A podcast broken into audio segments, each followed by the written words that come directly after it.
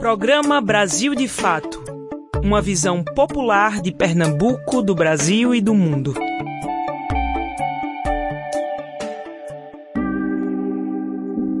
E aí, Coyote? Original G. Original G.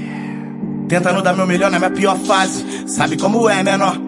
Feridas se curam com tempo, não com gás. E quando ganhei meu dinheiro, eu perdi a base. Logo eu que fiz grito pros excluídos, tiração pros instruídos. Chegar aqui de onde eu vim é desafiar a lei da gravidade. Pobre morrer preso nessa cidade, ó. Saudade quando era chinelo no pé e quase nada pra te provar, camarada. Minha falou que Deus é pai, não é padrasto. Então ele me pôs de castigo pra pensar. Fazendo família sorrir de norte a sul. Eu fiz minha família chorar e ficar sem norte. E nessa vida pouca coisa faz sentido. Só que ainda eu não tô pronto para a morte. Hoje eu acordei meio Renato Russo querendo recuperar o tempo perdido. Ela diz que ainda é cedo pra chorar, o mundo tá tão complicado pra esses pais e filhos. O seu herói não consegue voar, virei a porra do vilão que vocês criaram.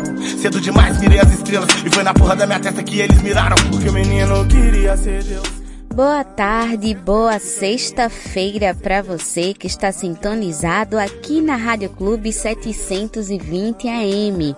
Eu sou Yale Tarini e estarei com vocês pela próxima uma hora, trazendo notícias, entrevistas e muita música boa. Tudo isso com uma visão popular de Pernambuco, do Brasil e do mundo. Igual um médico fumante.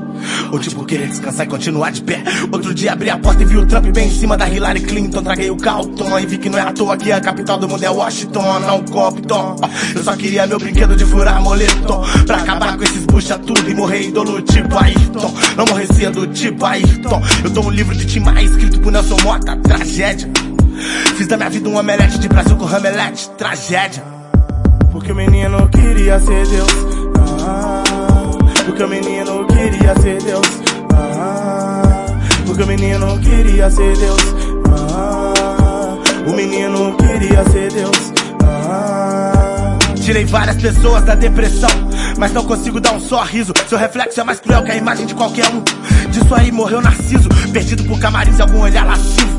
Pra levar ela pro eu fui conciso. E agora ninguém vai chorar meu choro. Mas até que eu não conheço quer sorrir o meu sorriso. Tive que ouvir que eu tava errado por falar pra vocês. Que seu povo me lembra Hitler Carregam tradições escravocratas. E não aguento ver um preto líder. Eu devolvi a autoestima pra minha gente. Isso quer ser hip hop? Foda-se os gringos que você conhece. Diferencie trabalho de hobby. Os irmãos me ofereceram arma. Ofereci um fone. Cada um faz suas escolhas é com junho de 94 do rapper Jonga que abrimos o nosso programa de hoje, porque hoje tem alguém aniversariando. E se você quiser falar com a gente, é só ligar ou mandar um WhatsApp para o número DDD 81 99606 0173.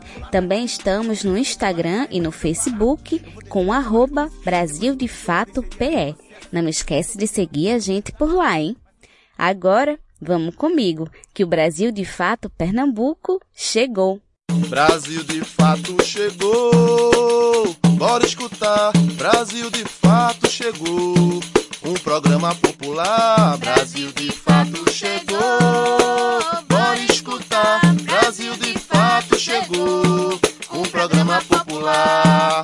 Pra quem é trabalhadora Pra quem é trabalhador, ele traz informação, não é manipulador. Pra quem é trabalhadora, pra quem é trabalhador, ele traz informação, não é manipulador.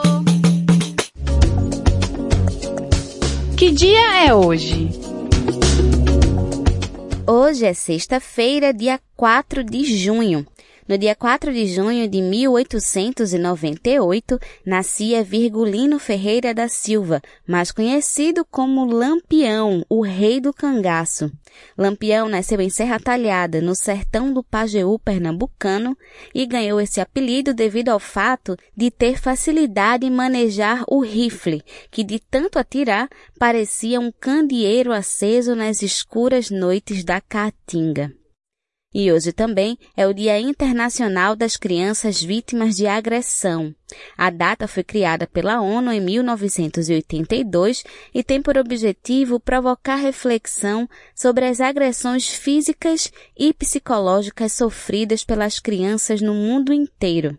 Chama a atenção também para a necessidade de proteção e de educação das crianças, que se encontram numa fase frágil de construção de mentalidade, caráter e de valores. E em 4 de junho de 1994, nascia o rapper Jonga, que abrimos o nosso programa de hoje. Ele também é escritor, historiador e compositor. Considerado um dos nomes mais influentes do rap da atualidade, o artista chama a atenção por sua lírica afiada, marginalizada e agressiva, e por suas fortes críticas sociais nas letras. Agora vamos aos destaques desta sexta-feira. Pernambuco. Entenda o que muda após prorrogação de restrições em Pernambuco. Entrevista. Ana Flávia Marques, coordenadora de comunicação da campanha Lula Livre, fala sobre o documentário Crimes da Lava Jato, um jogo de cartas marcadas. Mosaico Cultural mistura de latinidades, conheça o som dançante da banda Macúmbia. Cultura. Música brega é patrimônio cultural e material do Recife, decide a Câmara Municipal. Então fica por aqui que a edição de hoje do Brasil de Fato Pernambuco está apenas começando. De fato na semana. O que acontece a gente pensa, fala e reflete por aqui. O governo do estado prorrogou as medidas restritivas para as atividades econômicas e sociais em Pernambuco devido à não diminuição dos números da pandemia da Covid-19. As restrições na região metropolitana do Recife, Zona da Mata e Agreste, que iriam acabar no dia 6 de junho, agora vão até o dia 13 de junho. Além disso, os 35 municípios da terceira macro-região, com sedes em Arco Verde, Afogados da Engazeira e Serra Talhada, no Sertão, também enfrentarão quarentena mais rígida nos próximos dois finais de semana. Para esses municípios, valem as mesmas medidas vigentes na RMR e nos municípios da Zona da Mata. A exceção é para as atividades chamadas de permitidas, como supermercados, padarias, mercadinhos, postos de gasolina e farmácias. Os restaurantes só poderão atuar no esquema de delivery. O comércio nas praias também segue proibido nesses dias. Equipamentos como parques e ciclofaixas destinadas a atividades de lazer ou recreativas não poderão funcionar durante todos os dias no Agreste. Já na Grande Recife, Zona da Mata e a terceira macro-região, a proibição restringe-se aos sábados e domingos. As ciclovias, como a Avenida Boa Viagem ou ciclofaixas permanentes, estão permitidas normalmente. Igrejas e templos religiosos do agreste de Pernambuco podem ficar abertos. Nos finais de semana, inclusive, apenas para realização de atividades administrativas, serviços sociais e celebrações religiosas apenas de forma virtual e sem público. No Grande Recife e Zona da Mata, o funcionamento segue liberado de segunda a sexta-feira, das 5 horas da manhã às 8 horas da noite. Nos sábados e domingos, os locais do culto na Zona da Mata, região metropolitana e terceira macro-região não podem receber público. Nas demais cidades do sertão do estado, as regras para funcionamento nos dias de semana são as mesmas do Grande Recife. Nos finais de semana, as igrejas e templos sertanejos podem funcionar das 5 horas da manhã às 6 horas da tarde. Pernambuco em Foco. A Prefeitura de Paulista construirá seis ecopontos para descarte responsável do lixo produzido na cidade.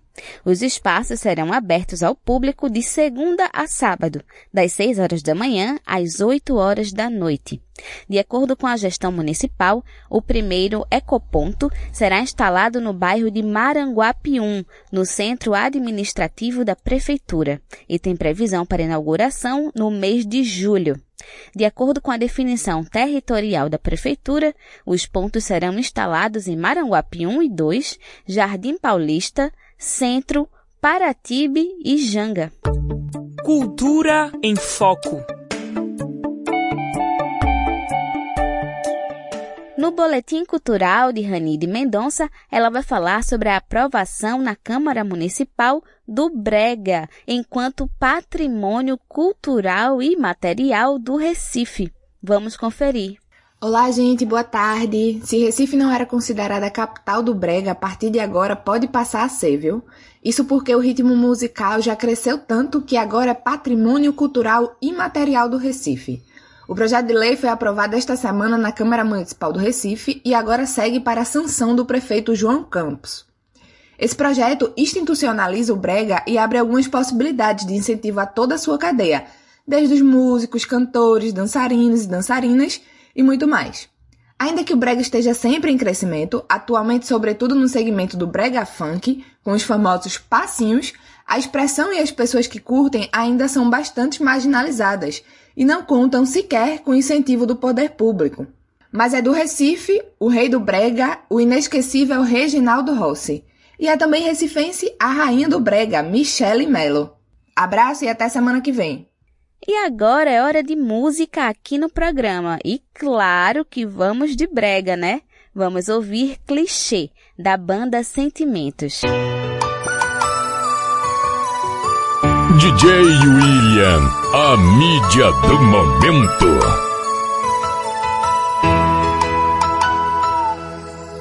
Pode parecer clichê, mas amor, eu e você, como a lua e o mar, tem que acontecer, acontecer. Se a gente se perder, eu não quero nem saber. Esse amor tá no ar, tem que acontecer, acontecer. Tem que igual nós dois não tem. E você faz tão bem, faz tão bem que eu tô querendo te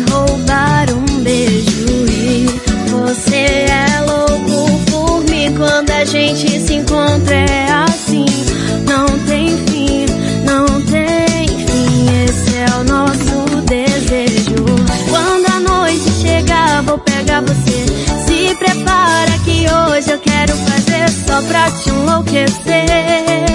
Só pra te enlouquecer.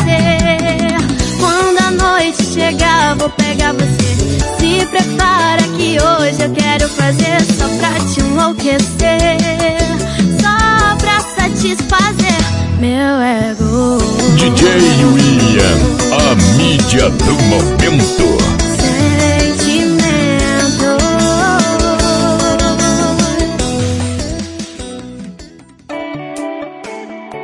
Entrevista Brasil de Fato.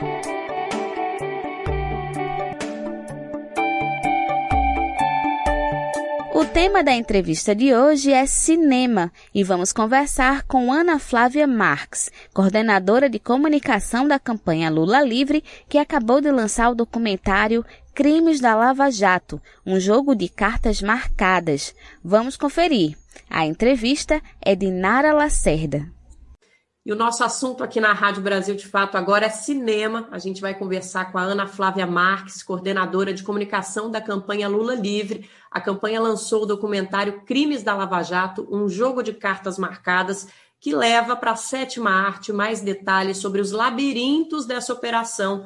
Mudou radicalmente a história recente do Brasil, impactou os fatos políticos dos últimos anos e foi diretamente responsável por uma desconstrução cruel da nossa economia. Para muita gente, esses artifícios da Lava Jato ainda são, sim, desconhecidos, e pela arte o documentário expõe essa faceta tão cruel de algo que foi apresentado para a gente como um grande passo no combate à corrupção, né, Ana? Mas na verdade era só um plano bem mesquinho, diga-se de passagem, de aniquilamento de muita coisa, né? Do que a gente é, da nossa cultura, da nossa diversidade, dos nossos atores políticos históricos, né? Que fazem parte de uma luta importante.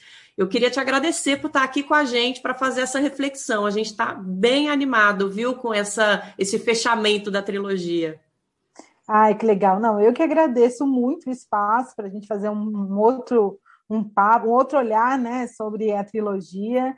E quero agradecer a todo mundo que está ouvindo, assistindo, né, que possam, se não assistiu, que possam ver é, o nosso, a nossa trilogia, os nossos documentários. Vou fazer muita propaganda aqui também, aproveitando para quero que isso seja um estimulante, né, para as pessoas irem atrás dos nossos docs. Muito obrigada pelo convite. E, por favor, assistam. O Brasil, de fato, recomenda fortemente que você vá lá conferir no final da entrevista. A gente vai passar os canais para você acessar. A Ana Flávia vai explicar tudo direitinho para a gente, então pode ficar aí até o fim que você vai entender como é que dá para assistir. Ô, Ana, a... tem uma premissa que eu queria trazer já para o início da nossa conversa, que às vezes parece meio clichê, mas é uma verdade, viu? Que a arte ajuda a gente a entender o mundo, né? A gente aprecia a arte sem pensar muito nisso, mas até nas novelas que a gente assiste, essa afirmação está lá, embutida. Às vezes a gente nem percebe, mas isso tudo que está distraindo a gente, às vezes levando a gente para outros lugares, longe da nossa realidade, está informando sempre. No caso do cinema documental, está explícito, não tem nem o que falar, é isso mesmo. Para falar da Lava Jato, a gente tem um monte de palavra complicada para trazer, é prevaricação, corrupção passiva, abuso de autoridade, termos que podem ser até mesmo meio vazios para muita gente que está por aí nesse país, mas que eu acho que o cinema pode conseguir traduzir.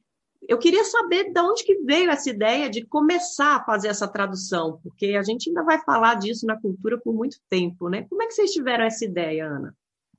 Primeiro, que o setor cultural brasileiro participa ativamente da vida política do Brasil, né? Então, tem várias experiências é, na nossa história. Tem CPC, tem a, a, gente viu a participação dos artistas nos festivais Lula Livre, que era outra forma de estar presente. Os artistas se engajaram na campanha pela inocência e pela liberdade do ex-presidente Lula. E o filme, o documentário, é mais uma forma de, é, é, através da cultura, promover um entendimento comum sobre uma determinada situação de injustiça. Né? Então, a gente, e a gente sabe que o povo brasileiro tem muito essa questão da oralidade, né? Não toa a gente, a gente nossas referências, você falou da novela, né? vários documentários, e a gente poderia citar vários documentários sobre de, vários temas, né? De saúde, sobre a questão da fome, né? É, que, que, fazem parte da, da, nossa cultura, e a campanha Livre aproveitou, foi uma das modalidades para a gente explicitar o que estava por trás desse debate. Então, a gente pensou com, o tempo todo como uma trilogia. Até eu, eu fiz, eu cheguei a fazer uma reflexão: será que muda? Porque a conjuntura também foi nos ajudando, né? Então, foi, era a gente tinha muita clareza da conjuntura, que ia entrar em pauta é, os julgamentos, que tinha que. Essa era uma pressão, então a gente também fez uma campanha é, que passa um pouco de, o pano de fundo dos filmes, que era a campanha para julgar a sentença, a questão da suspeição do ex-juiz Sérgio Moro. Então, isso foi nos ajudando e foi ajudando a esquentar o clima, isso foi muito interessante. Então, nosso primeiro vídeo é em cima do Moro. Moro mais que suspeito o nome dele. E a gente queria constatar, mostrar ali o quanto ele foi uma peça crucial da farsa contra Lula. A gente não pode esquecer que isso, que assim, um, momento marcante dessa farsa foi a eleição de 2018. Então fizeram tudo o que fizeram para tirar o Lula da presidência da República, né? Então, e a gente também deixa muito claro, né, esse, essa leitura nossa da realidade. Começou ali, teve impeachment da ex-presidente Dilma, não é um movimento deslocado, né? É, é, é muito bem articulado. Então, a gente primeiro era mostrar, o Moro foi fundamental e ele foi central para garantir a trama, essa, essa farsa como um todo, ele é suspeito. É, então, isso foi muito importante para a gente, assim, é, é, reafirmar isso perto do julgamento. Eu fico dando umas voltas, né, gente? É assim, é a nossa oralidade. A Imagina! Gente tá oralidade. Imagina! A gente fica falando de oralidade e é a nossa oralidade também. E aí, é, esse foi o argumento central do filme 1, então era humor. No filme 2, a gente quis mostrar a, uma, o quanto foi uma conspiração. E aí a gente já coloca em cena os promotores e outros atores que fizeram parte dessa farsa, né? Você falou bem que é, a própria questão do jornalismo e da comunicação, que também é uma interface, né, de cultura, uma mediação importante, ela foi uma das, das, das participantes deste, deste golpe, né? Dessa, dessa farsa, que a gente eu friso muito que foi uma farsa, porque foi tudo bem montado. E a gente mostra no segundo filme como foi essa conspiração. E o nosso último filme é para falar: olha, tudo isso foi crime. E essa turma, eles abusaram muito do Brasil. O que eles fizeram são, foram assim, vários crimes. Né? Tem uma cena que a gente transmite no, no documentário, mas que é assim, é, é, chega a ser é esdrúxula do ponto de vista da, da, garantias né, da Constituição, que é o Moro, quando ele sai do Ministério do Bolsonaro e ele fala que, que ele, é, o mínimo que ele pediu foi uma pensão para os filhos e para a família dele, para a família se manter. Então, até isso, assim, isso foi crime. Então, a gente aponta vários crimes e várias irregularidades nesse último documentário. É, então, assim, você voltando à nossa questão, né? Por que escolher esse formato, é, é, é, esse tipo né, de, de linguagem, de gênero? Eu acho que tem muito a ver com a questão da nossa cultura brasileira e também é muito articulado para você contar uma narrativa. A gente, sim, um segredo, as pessoas falam assim para a gente, ah, mas fazer vídeo de 20 minutos? Faz vídeo de um minuto só, que é bem melhor, não vai ficar mais... Que isso? Só que a gente fala assim, nós precisamos contar uma história que tem começo, meio e fim. Sim.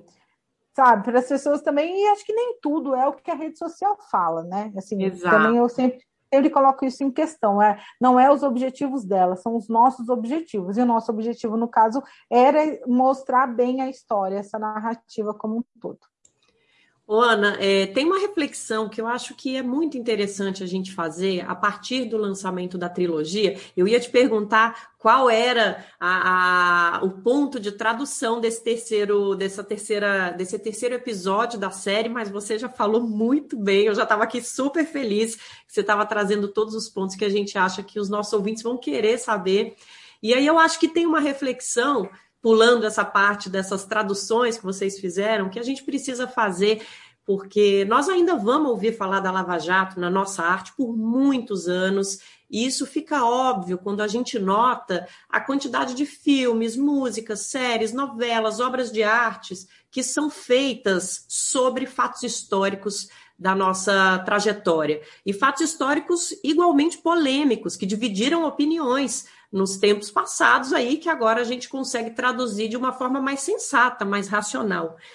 Você percebe que existe essa possibilidade de que a trilogia é, abra esse caminho e faça as pessoas da arte começarem a perceber que, olha, é, já, dá, já deu, a gente já consegue falar sobre isso e refletir sobre isso, porque tem uma cobrança aí também, né, Ana, que a gente, não uma cobrança, mas um pedido aos nossos artistas. A gente quer ouvir falar sobre essas coisas, a gente quer refletir na arte sobre essas coisas. Dá para abrir um bom caminho aí na trilogia, né? Dá, é assim, e eu acho que essa turma da arte, da cultura tem contribuído muito, viu? É impressionante. O quanto você vê o quanto eles foram afetados, inclusive na pandemia, e todo mundo se virando, se apresentando em show para ajudar, em 1 de maio, em campanha de solidariedade, fazendo arrecadação. Então, eu acho que essa turma da cultura, eles contribuem, sim, muito. E, e na campanha Lula Livre, como eu falei aqui no início, de várias formas. Né? Tem artistas que participam da campanha Lula Livre organizados no comitê, desde o seu nascimento. É, então, sim, eu acho que é, tem a cobrança, mas tem um entendimento, né? Assim como tem cobrança também de lá para cá, das nossas formas, nossa estética, da nossa linguagem, é, e é bom que tenha. É bom que tenha essa cobrança mútua, porque de uma forma fraterna, solidária, eu acho que é importante ter, que faça que todo mundo queira ir para frente, olhar para frente, né?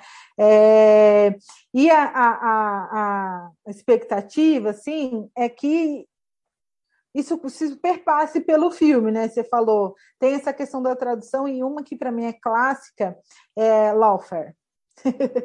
da, do caso, porque aparece várias vezes. E aí eu já escutei assim, a nossa base é, é muito popular. Então eles falam lawfare, la, é, lafar, é, Lauer, tem vários nomes, e é muito engraçado, e eu acho ótimo que seja isso, porque a gente não tem que assumir, né, o que, que é. Agora, a concepção que está embutido no tal do Loffer, porque é, é, vem de uma referência externa, né, estrangeira, que é importante, que é essa participação da mídia. Então, isso foi umas coisas assim que a gente bateu cabeça, viu, para explicar. Isso aparece em todos os nossos documentários, nos três, inclusive, de alguma forma, mas a gente bateu cabeça para fazer essa tradução, porque a legislação também é, assim, é de um, não é que é, tem gente que fala que é chata, né? Não é que é chata, é que é, é um outro tipo de linguagem, né? Um outro tipo de Sim. construção, de conhecimento que está ali. É, então a gente vai falando sobre isso, né? Prevaricação, abuso de autoridade, a questão do local da, da, da sede da investigação, né? Que foi um dos, um dos motivos que fez com que o ministro Faquim anulasse né, mandar, é, é, anulasse as, a, os processos coordenados pelo Moro. A gente está lutando agora para que seja estendido, é bom vocês saberem, essa luta não acabou, nunca acaba, porque a luta de classe é ferrenha.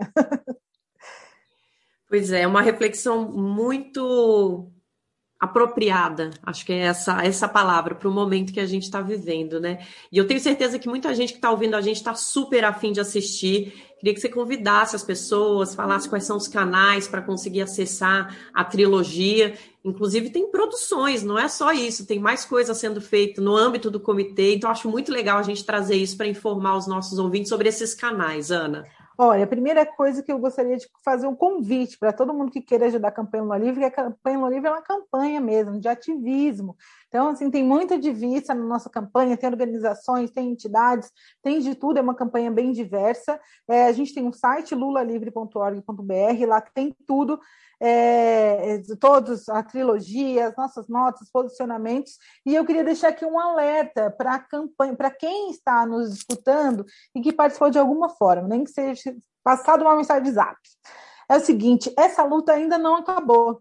Então, o que a gente vai ver é que há uma. Isso está muito relacionado, à liberdade do Lula está muito relacionado com a liberdade do Brasil. Então, essa é, é, é uma luta mesmo, né? Uma luta é, é, é de vários setores que tem a ver com a questão da nação, que tem a ver com a questão econômica, que tem a ver com a questão do Brasil, do próprio Brasil. É, não à toa o, o, essa quadrilha da Lava Jato se articulou muito bem com os Estados Unidos. Né? Não à toa, essa quadrilha da Lava Jato acabou com os empregos da construção civil, por exemplo, o impacto que teve na Petrobras, né? o impacto que teve na nossa economia. E o Moro fez tudo isso e está ganhando em dólar eh, nos Estados Unidos, já foi até vacinado e a gente aqui tendo 150 reais de auxílio emergencial. Então, essa luta Lula livre é muito relacionada com a luta pelo Brasil.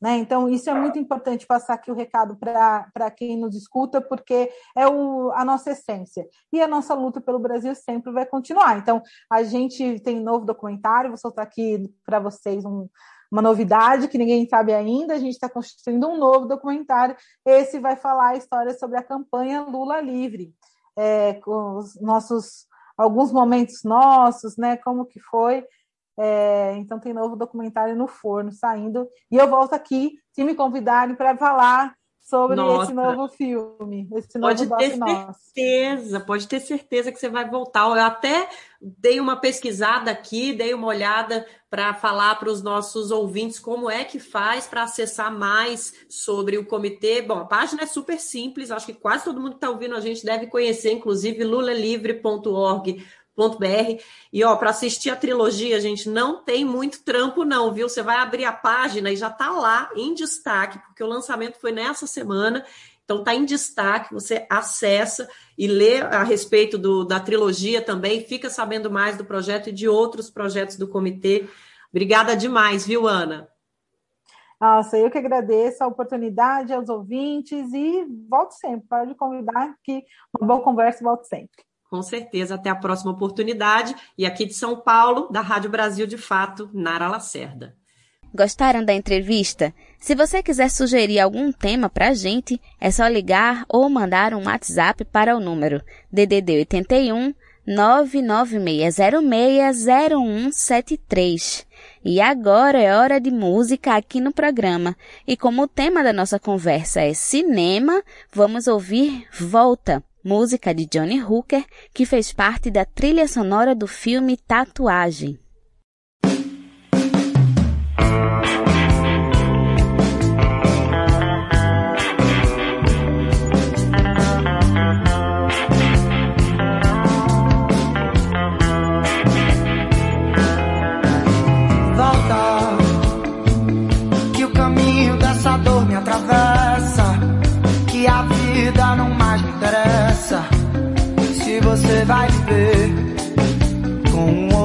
Outro rapaz. Volta, que eu perdoo teus caminhos, teus vícios, que eu volto até o início, te carregando mais uma vez, de volta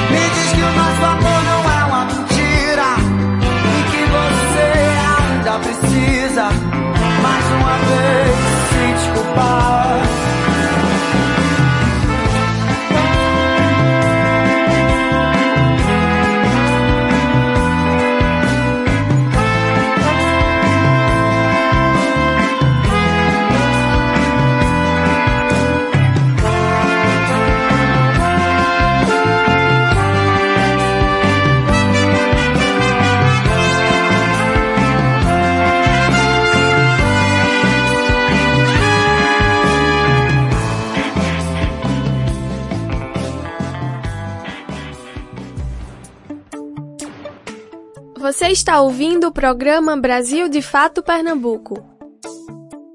Hoje vamos conhecer o som dançante do grupo paraibano Macúmbia, que mistura latinidades no mix de ritmos, como salsa, cúmbia e carimbó. Vamos conferir o mosaico cultural.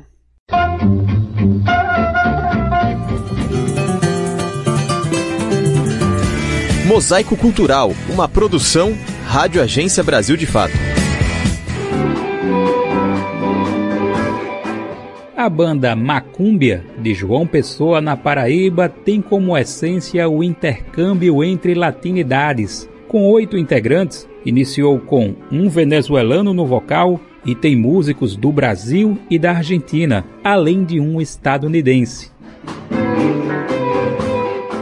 Chico Vasconcelos, baterista e diretor executivo da banda, fala sobre a diversidade de nacionalidades no grupo. Se tornou algo engraçado e bem diferente que virou um ponto ali né, da banda bem forte. O pessoal começou a curtir demais essa questão da dupla nacionalidade. Uma hora fala espanhol, uma hora fala português. E a tentativa de se fazer uma salsa, uma cumbia misturada com carimbó, já pensou? Então, foi daí que surgiu essa, essa peculiaridade da banda Macumba. Se você escutar bem o som, ele traz aquele negócio, às vezes é salsa, às vezes é uma, um carimbó, e quando a gente junta, dá aquela coisa dançante, né, que a gente pode chamar de música latina.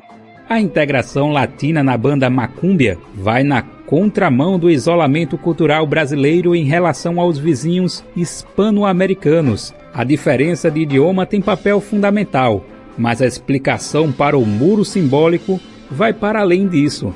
Marcelo Ferraz, professor de Teoria Literária da Universidade Federal de Goiás, explica a questão. O Eduardo Lourenço, filósofo português, fala de uma de uma soberba brasileira, né? É meio antipático o português dizer isso, mas a gente falando aqui fica mais, fica mais aceitável, né? É, que, que, seria essa, essa visão autocentrada do Brasil, né? O Brasil se pensa como um país continental, como um país do futuro, enfim. Então, toda essa mitologia em torno do, da, da, nacionalidade, ela bloqueia, né? Esses contatos que são tão, tão importantes, tão ricos. Eu sou apenas um rapaz latino-americano sem dinheiro no banco, sem parentes importantes e vindo do interior. Entre as décadas de 60 e 70, Alguns movimentos da música brasileira desafiaram fortemente esse isolamento, impulsionados pela Revolução Cubana e a luta em comum contra ditaduras. Artistas expressaram a ideia de uma identidade latino-americana, como explica Marcelo. Belchior, esse, quando grita, né, proclama essa identidade latino-americana, né, eu sou apenas um rapaz latino-americano. Esse rapaz latino-americano é também um retirante nordestino, né, e isso vai aparecer de uma muito forte no, no, nos Mineiros, né, no Clube da Esquina, várias canções é, emblemáticas do grupo falam desse, desse ideal latino-americano e, e, o próprio Milton Nascimento vai ter muitas parcerias, né, com a Mercedes Sosa principalmente, mas também com outros compositores da, da, da América Latina e vai é, ser uma figura assim chave nessa circulação. O contexto político que fortaleceu a união cultural entre Brasil e América Hispânica foi esvaziado com a ascensão neoliberal e o domínio dos Estados Unidos na indústria cultural. Isso a partir dos anos 90. Atualmente, a internet pode ser um meio para que pontes sejam retomadas e fortalecidas. Essa é a opinião de Chico Vasconcelos. Hoje a gente tem ouvintes na América Latina inteira. O país que mais escuta a gente é o México, né? A gente tem aqueles dados do Spotify. Os México, Argentina, Venezuela toca muito. E a latinidade traz isso, né, velho? Traz a luta do povo brasileiro, traz a luta do povo latino-americano, que no final ali quer dançar, no final quer desafogar alguma coisa, quer curtir, quer interagir, né? E a gente tenta expressar a América Latina da, maior, da melhor forma possível, através da música aí, entre linguagens e ritmos, a gente tenta combinar. Para quem quiser ouvir e dançar um pouco mais, basta procurar a banda Macúmbia nas plataformas de música. Do Recife, da Rádio Brasil de Fato, com reportagem de Luana Ibelli, Daniel Lamir. Fatos em Foco as notícias que valorizam a realidade popular. Amanhã, dia 5 de junho, marca o nascimento de um dos comandantes mais importantes da Revolução Mexicana, Pancho Villa. Você conhece a história dele? O Bom Dia Companheirada, quadro construído pelo setor de comunicação do MST, conta um pouco dessa história. Vamos conferir. Bom dia, sem terra! Dia, povo do MS! Bom dia, companheirada! En todas partes la gente levantaba, allá en Chihuahua, Parral y la Boquilla, no más de verlo el gobierno se espantaba y se nombraba el general Francisco Villa, allá en Chihuahua, Parral y la Boquilla. Bom dia, companheirada. Quinta-feira é dia de recordar.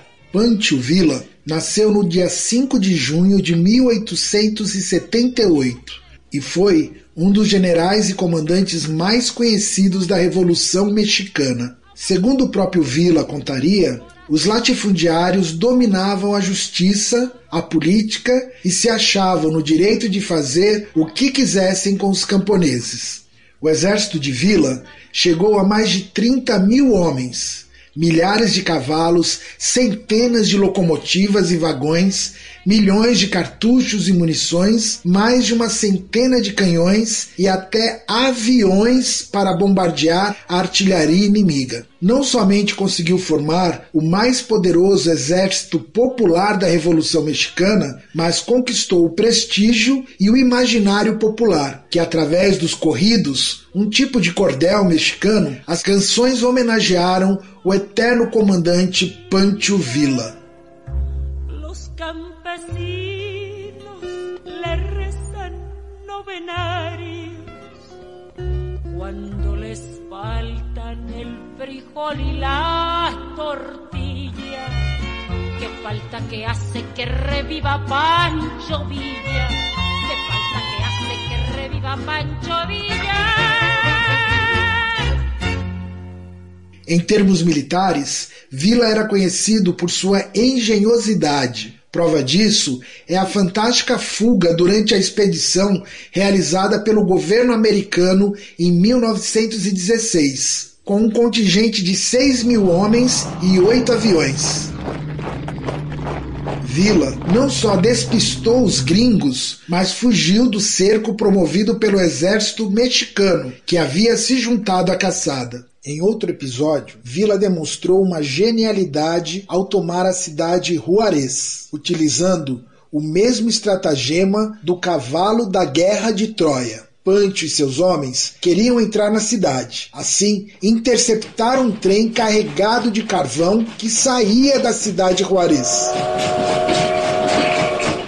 Em seguida, obrigaram o maquinista a mandar um telégrafo, dizendo que as tropas de Vila haviam bloqueado os trilhos. A central imediatamente mandou o maquinista dar marcha ré, voltando para a cidade de Juarez. O que eles não imaginavam é que Vila já havia tomado trem e abarrotado as suas tropas dentro dele. Quando deram por si, Vila e seus homens já haviam conquistado a cidade. Pancho Villa tinha um lema: fechar cantinas e abrir escolas. Em apenas um mês, Villa tinha aberto 50 escolas em cidade Juarez.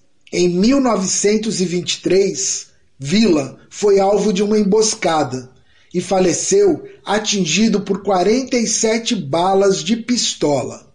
Viva México! Viva a Revolução! Viva Pancho Villa! MST por terra, arte e pão. Eu sou soldado de Pancho Villa. De sus dorados soy el más fiel. Nada me importa perder la vida. Si es cosa de hombres morir por él. Que viva Pancho Villa, el centauro del norte, el hijo de Durango, Que viva Pancho Villa y la revolución. Que vivan los dorados de toda mi nación. Que viva Pancho Villa, el centauro del norte, toro de Barango, el padre de los pobres. Que viva Pancho Villa y la revolución. Que muera el mal gobierno. Cultura em Foco. O Centro Cultural Cais do Sertão celebra as festas juninas e traz programação especial ao longo deste mês. O público poderá participar gratuitamente de uma série de atividades online, como lives, webinários e playlists temáticas, disponibilizadas nos perfis do Instagram, YouTube e Spotify do museu. A novidade na programação é a série de lives organizada pela Secretaria de Cultura de Pernambuco, Secult-PE, com o apoio do CAIS. Às terças-feiras, sempre às 7 horas da noite, os internautas vão assistir o webinário sobre o São João, transmitidos no YouTube do museu. O programa da próxima terça-feira, dia 8, conta com bate-papo sobre a pólvora e o povo, a tradição bacamarteira em Pernambuco. Já no próximo dia 15 de junho, o foco do webinário é o papel das quadrilhas juninas na comunidade. Na próxima semana, dia 10, às 5 horas da tarde, a faixa Conexão Cais priorizará os artistas e os seus processos criativos. A convidada é a artista e Miss Plus Size 2020, Cleo Henry. O bate-papo segue as pautas do ciclo junino e da inclusão social. Além das transmissões ao vivo, o Spotify do CAIS também terá novidades. O perfil contará com seleções temáticas sobre os movimentos culturais e artistas que fizeram história no período junino. A plataforma trará seleções sobre o compositor João Silva, Acisão e Bumba Meu Boi. Todas as playlists podem ser acessadas e baixadas gratuitamente. E agora, como é hora de música aqui no programa, a gente vai ouvir Fogueirinha de Acisão.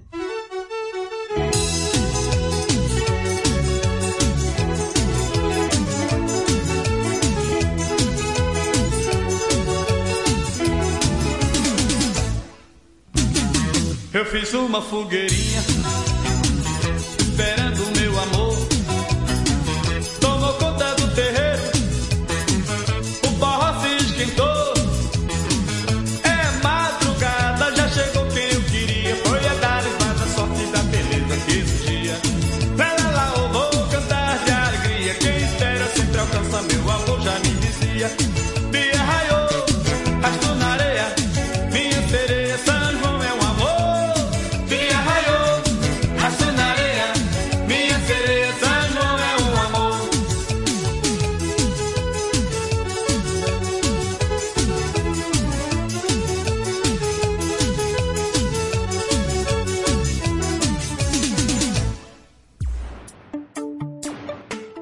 Você está ouvindo o programa Brasil de Fato Pernambuco. É chegada a hora do Central do Brasil, o canal de comunicação dos movimentos populares. Vamos conferir. Olá. Em pronunciamento de rádio e TV, o presidente Jair Bolsonaro, apesar de reconhecer tardiamente a importância das vacinas, voltou a criticar as medidas de isolamento. O pronunciamento foi repleto de imprecisões, dados incorretos e críticas às ações adotadas por governadores. Em diversas cidades, a população reagiu com panelaços, indignada com a postura do governo diante da pandemia. Esta indignação se dirige a outras áreas. Na edição de hoje, destacamos a convocação de ambientalistas para os atos deste dia 5 de junho contra os retrocessos ambientais no Brasil. Na entrevista central, vamos tratar de cultura e livros. O escritor Daniel Munduruku apresenta um panorama da produção literária indígena no país. Continue aqui com a gente. Eu sou Afonso Bezerra e o Central do Brasil começa agora.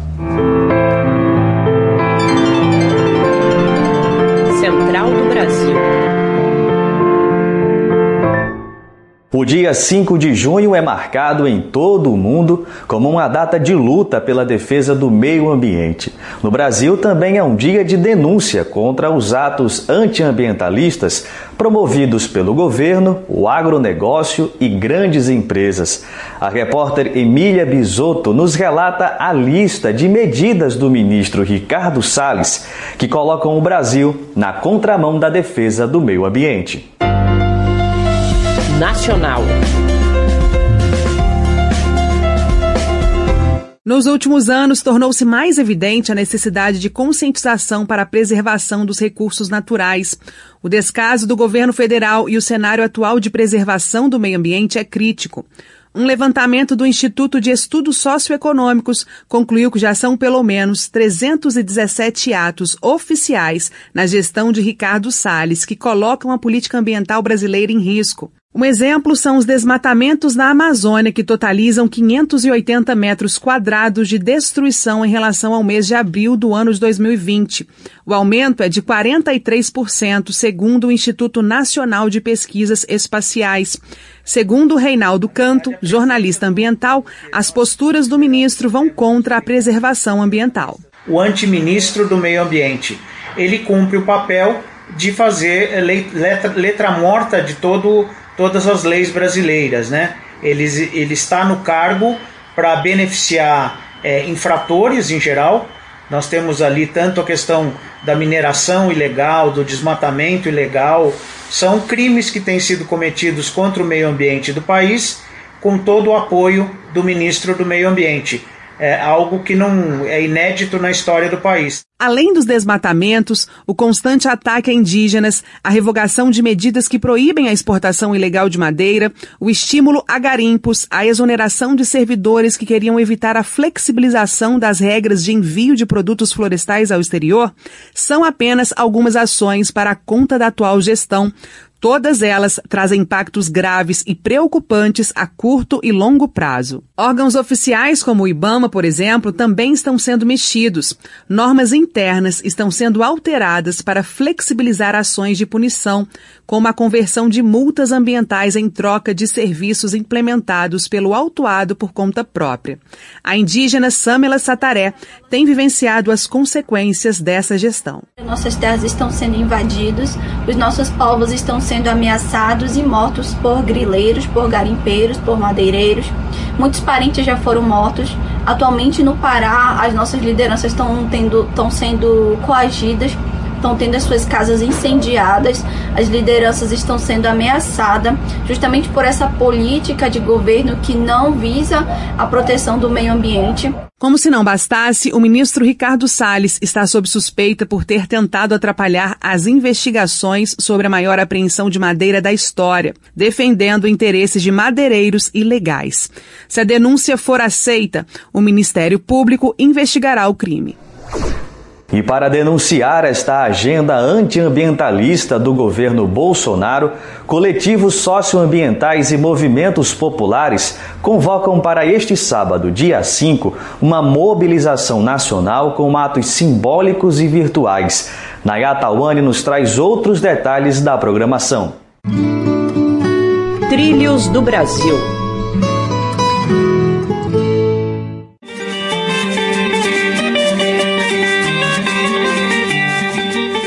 Diversos coletivos socioambientais e movimentos populares estão se articulando para marcar o Dia Nacional do Meio Ambiente, lembrado no dia 5 de junho como uma data de luta contra os retrocessos ambientais no Brasil.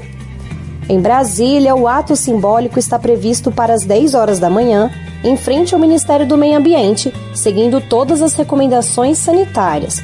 O objetivo é denunciar a destruição ambiental e cobrar o impeachment de Ricardo Salles, como explica Alexandre Gontijo, da Associação de Servidores do IBAMA do Distrito Federal. A ideia aqui é expor o, o, o que está acontecendo, esse desmonte, o quanto os nossos recursos naturais estão ameaçados nesse contexto.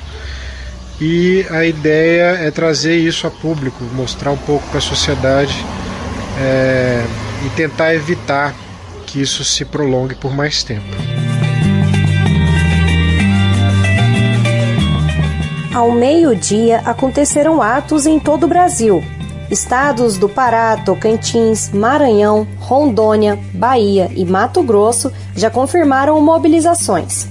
O carioca Siddhartha Landarini, do coletivo ambiental Ecoar, compartilha a programação do ato no Rio de Janeiro, que também acontece às 12 horas na Praça 15. Vai estar respeitando todos os nossos, todas as medidas sanitárias, né? Que com distanciamento social, com máscara, álcool e gel, mas é importante a gente ir para as ruas, porque cada dia que passa com o Bolsonaro no poder e o Salles no poder, se intensifica essa política de genocídio, essa política de ecocídio. E quando a gente fala de meio ambiente, está falando de saúde, de educação, de soberania nacional, de vida. Também no dia 5, as redes sociais serão ocupadas por um tuitaço às 11 horas da manhã, com as seguintes hashtags: Povo Vivo, Floresta em Pé e Fora Bolsonaro. E vários estados contarão com programações virtuais para defenderem os biomas brasileiros. Agora vamos falar de literatura, em especial da produção literária indígena. Um universo rico, diverso e muito produtivo, mas infelizmente pouco conhecido pelo grande público leitor do país. O convidado da entrevista central de hoje é o escritor Daniel Munduruku. Ele aborda o conteúdo dos seus mais de 50 livros publicados, os desafios da produção literária indígena no país e defende que a educação é a melhor ferramenta para consolidar o respeito à diversidade no Brasil. A entrevista é de Aline Antunes. Entrevista Central.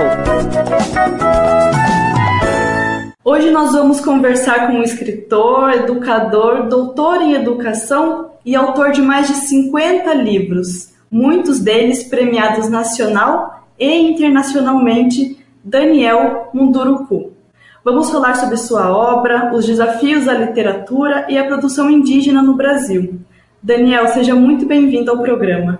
Certa vez você disse: A palavra é mágica, ela pode levantar a gente ou pode derrubar a gente. Você parece ter optado pelo caminho das palavras que nos levantam. Como iniciou sua relação com a literatura? Então, eu venho de uma tradição oral né? Eu sou um indígena e a gente sempre foi educado ouvindo histórias. E por conta disso, a gente sempre considera que as palavras elas são importantes, né? A gente diz que as palavras têm alma.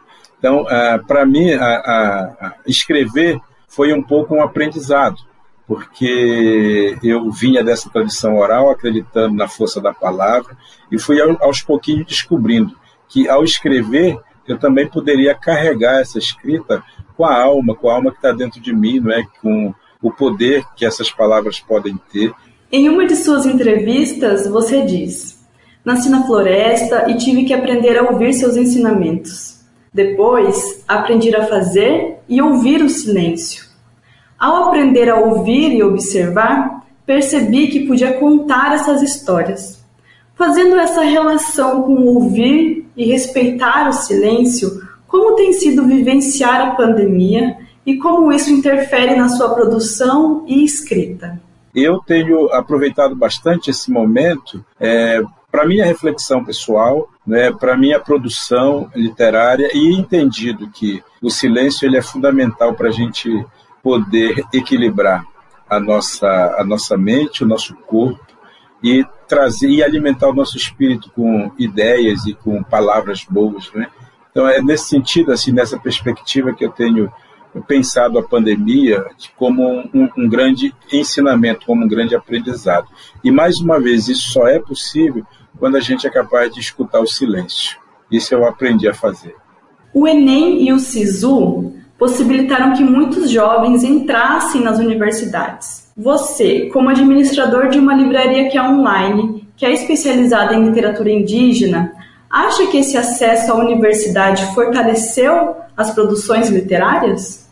Eu acho que toda essa movimentação de levar uma juventude para as universidades, né, tirando um pouco essa, esse peso que tinha o vestibular antigo, né, que era muito é, seletivo, porque não deixava que as minorias também adentrassem a universidade, todas essas políticas sociais que foram sendo implantadas ao longo desse período democrático que a gente está vivendo, é, foi muito importante para que as pessoas tomassem consciência de que podem, de que podem é, é, frequentar uma universidade, de que podem ter acesso a conhecimentos e com certeza a literatura ela é um, um instrumento fundamental na construção dessa identidade, dessa nova identidade que a gente propõe. Você sempre diz em suas lives e entrevistas que os povos indígenas fazem muito para conhecer o Brasil, mas o Brasil faz muito pouco para conhecer os povos indígenas. Que caminhos e relações você indicaria para modificar esse quadro e impedir, por exemplo, que ações ilegais e ataques, como as que o povo munduruku sofre hoje pela ação de garimpeiros, não sejam invisibilizadas? Infelizmente, a nossa história acabou supervalorizando o lado europeu e desqualificando e desvalorizando a nossa parte indígena e africana. Ou seja, a gente aprendeu a ter vergonha do nosso passado, desse passado ancestral. Então, a primeira coisa que eu acho fundamental a gente fazer é reconstituir a nossa identidade a partir do nosso pertencimento a essas culturas também. Mas para isso a gente tem que saber respeitar a nossa diversidade, a nossa cultura, e isso passa pelo reconhecimento da nossa identidade, e passa pelo também pela educação, sabe? A gente precisa educar o nosso pensamento para a gente sair do pensamento torto que nós fomos educados, que é o pensamento do colonizador. Nós precisamos criar um projeto de Brasil que nasça dentro do nosso pensamento brasileiro. E a gente continua falando de cultura, só que de música, na nossa parada cultural. A dica de hoje vem do Rio de Janeiro. A cantora e compositora Nanda Cid indica o seu mais novo trabalho, Dinamite. Vamos conferir. Parada Cultural.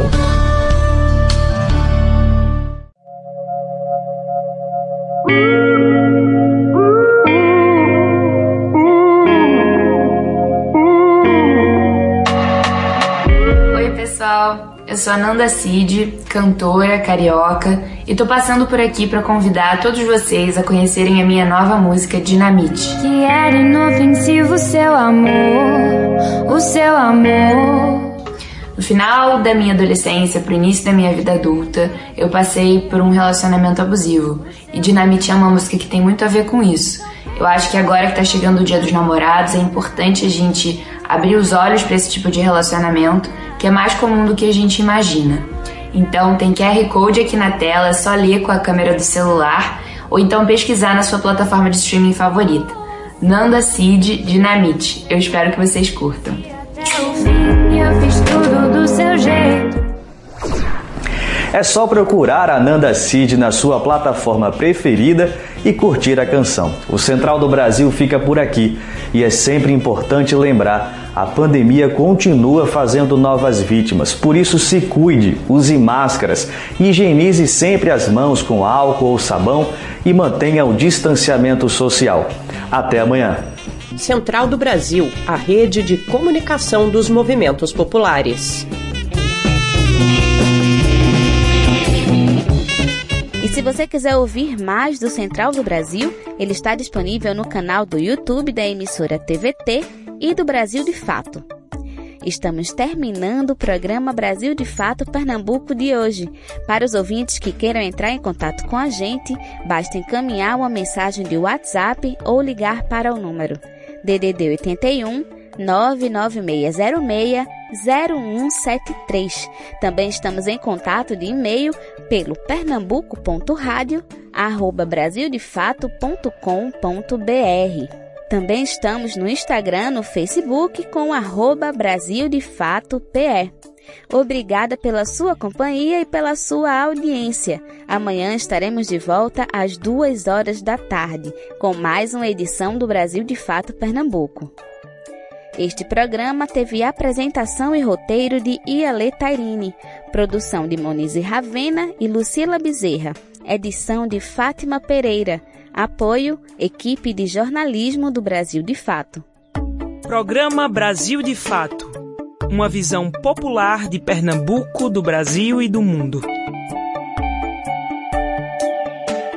Acompanhe as notícias também pelo site digitando brasildefato.com.br, pelo facebook.com barra Brasil e twitter barra Brasil de Fato.